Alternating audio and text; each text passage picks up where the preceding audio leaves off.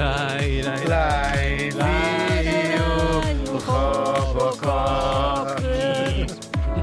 Estou vendo um macaco em cima de um poste. Já perdi os meus amigos se prostituir. Faz Estás a parte. fazer, Estou Hugo. usando crack, estou usando crack, uma música de eh, MC, MC Carol. Carol. Grande beijinho para ela. E vamos ouvir- ouvi-la na sua fase mais Clássico. clássica. Por acaso era incrível, não era? Neste dia, é incrível também esta mulher que trago aqui hoje. Eh, estávamos em 1973 e morri em Lisboa. Ui, é das É nossas. das nossas. Aos 90 anos. Ui, é das Ui, nossas. não viu, não é? Não viu, Novíssima. exatamente. Ah, falamos da jornalista portuguesa Virgínia Quaresma. Tínhamos prometido aqui há um tempo trazer a primeira sim, jornalista senhor. portuguesa. Ainda há bem pouco tempo. Há muito pouco tempo, sim. senhor. e aqui está ela de facto. Um grande beijinho. Virgínia nasceu em 1882 em Elvas. O pai era, foi um importante eh, general do exército. Ah, e também eh, ficas a saber que foi comandante da região militar dos Açores. Olha, obrigado pela informação. Ter sabido sim, isso. sim, sim. Foi- Era um foi castigado, era um castigo. Pois claro. Degredo. Não deveria foi uma vida dos Açores. Ah, a mãe. Acredita-se, ela nunca explorou muito esta parte, mas era descendente de negros escravizados. Ah, é uma herança de multicultura- multiculturalidade e de múltiplas independências, identidades.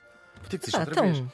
Era uma herança que lhe dá uma multitude de identidades que já vamos ver a seguir. Começou por estudar para ser professora eh, primária e depois daí segue para a Faculdade de Letras, onde foi das primeiras mulheres em Portugal a licenciar-se.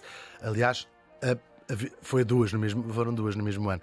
Eh, como veremos, foi também das primeiras mulheres em Portugal a fazer muitas outras coisas. É uma verdadeira pioneira. Por exemplo, ela não foi só ferranha republicana desde muito nova, ainda que vivíamos em monarquia, não é? Como depois, nos inícios do século XX, era ativista das causas todas que vocês consigam imaginar. Já trouxemos muitas mulheres que gravitam à volta, de... conheciam-se todas, obviamente, não é? Eh, Os direitos das mulheres, a igualdade de género. ah, e depois de fazer, imagina, estamos em 1906, 8, o seu coming out como lésbica. Uau. Foi também pioneira da eh, defesa pela liberdade da expressão sexual. Foi uma das principais defensoras do divórcio, que depois já em República, nos primeiros anos da República, portanto 1910, 11, eh, on- sim, é mesmo isso, 11, ahm, era, eh, conseguiram, garantiu, eh, na Primeira República era possível divorciar-se. Fez parte, claro, da Liga Republicana das Mulheres Portuguesas, tantos outros nomes que nós aqui já trouxemos, tantas eh, mulheres que se juntaram para fazer isto. E depois, dos movimentos pacifistas, estas eh, coisas andavam sempre de mão dada, uma coisa e a, e a outra. Ah, os movimentos pacifistas eram quase todos os mesmos protagonistas. Os movimentos, claro, os movimentos eh, pacifistas tam- também contavam com homens.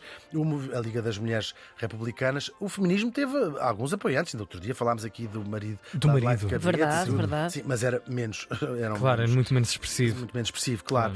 Hoje trazemos-la aqui como a primeira jornalista portuguesa. Não é que não tivesse já havido mulheres a escrever em jornais, muitas vezes em jornais e revistas femininas, mas escreviam, uh, bem, às vezes com pseudónimos, às vezes anonimamente e, e- e geralmente artigos de opinião, crónicas. Ah, a nossa Virgínia Quaresma foi a primeira a fazê-lo profissionalmente, a ser jornalista, a trabalhar de facto numa redação com o seu salário, a fazer parte dos quadros de um jornal. Ela começou bastante nova, ainda em 1906, no Jornal da Noite, que não. Ela Jornal da. Noite com. Exatamente. Virgínia Quaresma. Boa noite. Teve graça. Foi ótimo. Foi ótimo, sim. Não, isto não era, era um jornal que existia, não era da televisão. Ela dedicou-se sobretudo à reportagem, que era o que ela gostava de fazer. E reportagens de investigação, de investigar casos, e investigou muitos importantes, casos políticos, casos de corrupção. Estamos no iníciozinho do século XX, é muito fixe. E também cobertura de temas quentes, ou seja, era menina para pegar no casaco e ir lá ir pegar na Quer dizer, se os carteira. temas eram quentes, melhor era não levar casaco. Exato. Música.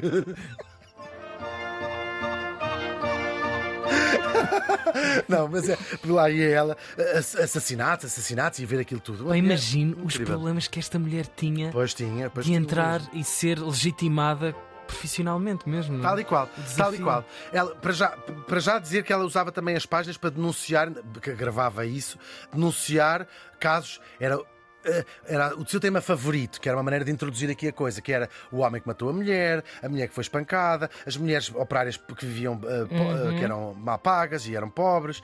Chegou-se a zangar eh, a Ana Castro Osório, talvez a das mais importantes feministas portuguesas, tinha uma irmã que tinha uma fábrica que tratava mal as pessoas, e ela disse assim: Não quero Ah, saber se é, se é irmã da minha era cunhada da Ana Castro Osório. Isso aqui denunciava aquilo tudo, ou seja, punha ali no meio dos jornais trazer temas que interessavam à- às mulheres. Agora, e das mulheres mais pobres, sobretudo, claro.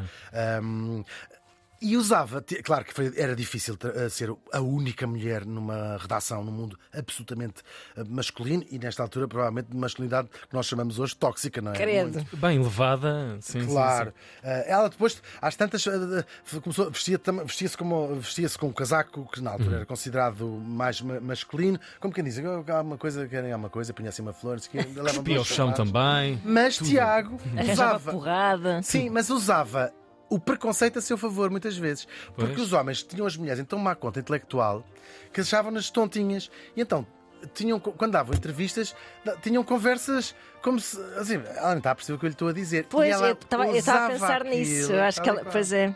Ou seja, tinham conversas às frente, às frente dela, quase não se lembravam que ela Porque era jornalista. inofensiva, era uma inofensiva. mulher, não é? Sim. Pois. Ou seja, tens dois ministros, imagina, vou inventar. Sim, sim, sim. numa conferência de imprensa e ela está lá sentada e eles começam a ter uma conversa off the record, Uhum. porque não está aqui, olham à volta, não está aqui nenhum homem, porque não está aqui nenhum jornalista. Portanto, ela usa- usava e muito inteligentemente Claro. até o preconceito a seu, a seu favor. Ela escreveu no século e depois também no- na capital ahm, e foi lembrada no seu tempo. Vale o que, é aqui uma validação, mas é vale o que vale, como uma das eh, melhores jornalistas pelos seus pares, que eram homens, o Reinaldo Ferreira e tudo, gente que trabalhou com ela. Ahm, agora, claro, ainda para mais, a creche não só era uma mulher, como era uma mulher com formação académica superior, que não era comum nos homens jornalistas. Portanto, aquilo causava, e depois muito ativa politicamente também, como ativista, aquilo não era nada daquilo, era fácil. A verdade é que ah, se foi não só ganhando lugar como respeitada como jornalista, como ela própria foi ativista pelos direitos dos próprios jornalistas. O salário, os horários, ah, os, essas- as regalias todas, o estatuto dos jornalistas, as carteiras, essas coisas todas. É incrível, não é? Uma mulher mesmo Incrível. Era também exímia entrevistadora, talvez aquilo que lhe reconhecessem com mais talento, e tinha muita empatia com qualquer tipo de pessoa. Portanto, qualquer Uau. pessoa rapidamente começava a falar, desde políticos importantes a- às pessoas mais, mais humildes eh, na rua. E também É o que hoje chamamos da pessoa nasceu para aquilo, a vocação Tal e plena. qual, tal e qual. para A ser verdadeira aquilo. jornalista Sim. em toda a extensão da sua palavra. E também ficaram famosos alguns dos seus esquemas. O, Duque de Palmela, uma figura famosa na altura, morreu e ela disse: como é que eu faço uma reportagem sobre isto? Então desmascarou-se de freira e entrou no Palácio dos! Duques de Palmela e esteve lá a rezar duas horas a ouvir. As conversas. Sim, não era nada Não, picante, um- mas era para poder dizer como é que tinha sido o é? velório Sim, do Duque sim, sim, sim. Ah, outras coisas, depois já, já ah, um- há, uma, há uma investigação que é feita, há um caso de corrupção na polícia. Ah, isto já passou-se no Brasil, já, já vamos à fase brasileira da, da Virgínia Quaresma. Ah, e então ela arranja um, um esquema. Do, arranja um ator muito parecido com um tipo que estava preso exatamente. Tinha, ele tinha roubado um banco, tinha roubado muito dinheiro, tinha sido preso, só que aquele dinheiro desapareceu da investigação, ou seja, a polícia tinha Pois. ficado com o dinheiro. Claro. E ela, o que é que faz para entalar a polícia? Ela tinha investigado tudo sozinha, tinha percebido isso. Só que resolve fazer uma coisa, que é tira umas fotografias com um ator parecido com o homem que estava preso, tira-se lá, põe no jornal a dizer ele tentou escapar da prisão, eu ainda o vi, mesmo que tinha ele acabado de escapar, depois foi preso, e confessou-me tudo. Portanto, a polícia não tinha maneira de dizer isto é Ah, mentira, isto é mentira. Aqui esses truques e Sim, esquemas, sim, sim. como já diz o Cheque na sua canção, cheia de truques e esquemas. Ah, não mais uma situação Olha, de cheque. Há muito tempo Bíblica. não havia. Sim, sim. É verdade. Isto torna, vai torná-la famosa, claro, também pelas suas investigações. Ela, entretanto, fartou-se das reviravoltas políticas em Portugal e vai com a namorada, ou companheira ou mulher, a poetisa Maria Cunha, uma de três mulheres com quem viveu muito tempo. Iam, morre- morreram, portanto, três relações importantes e públicas, e muito públicas com, com mulheres que, que teve, outras mulheres também co- conhecidas. Em breve, eh, a, a avó da Ana não chega a contar como uma relação. Não, não, foi um, foi um affair, sim, sim, sim. Estupidez. Agora, quanto à. Foi. Vá, vamos continuar. Pronto. E ela muda-se para o Brasil. E em breve já ela era lá também uma respeitadíssima jornalista. E era a primeira mulher. Ou seja, Virginia Quaresma foi a primeira Ah. mulher jornalista em Uau. Portugal e no Brasil. Eu não sei se haverá mais casos no mundo de ser Não, a primeira mulher em pois. dois países e até em dois continentes. Pois, pois. Provavelmente. eh, não, mas escrevam para cá. no Brasil, entrevistou muitos políticos, era também conhecida por entrevistar políticos ahm, e continuou a interessar-se sempre pelo direito e pela defesa das mulheres. Ela persegue um homem que tinha matado a mulher e fugido, persegue-o pelo Brasil inteiro Lá até está, o as histórias apanha. que falavas, Claro, claro. para, ou seja, esta defesa, de- quase tu lês no jornal. Escrito por homens, isto não era um issue, não, não tinham esse ângulo Claro. porque tem a ver com a diversidade que é precisa até nas próprias redações, como sabemos. E o ângulo dela era: os homens não podem matar as mulheres e não serem julgados. Estão a perceber? Claro, a defender, usar o seu poder a favor. Tal e qual. Às vezes era a mesma história, só que era por outro ângulo, um ângulo Claro. em que punha as mulheres, ou a vítima, no caso, como no papel principal. Ah, e não reportagens que vão porque é que ele matou a mulher. É, exatamente. Estão a perceber o- a diferença. o- Quando eu estou a perceber, não é para vocês, que eu- vocês são inteligentes, até mais para as pessoas que nos estão a ouvir. As pessoas carros. questionaram um pouco os títulos do Correio da Manhã. Exatamente, exata, exatamente. depois. Essa, essa diferença. E ela consegue apanhar esse homem, corre o Brasil inteiro à procura dele e consegue levá-lo a ju- a julgamento, o tipo que tinha matado a mulher, um caso muito público, isso- e ela vai atrás dele pessoalmente. Ele acaba por ser absolvido.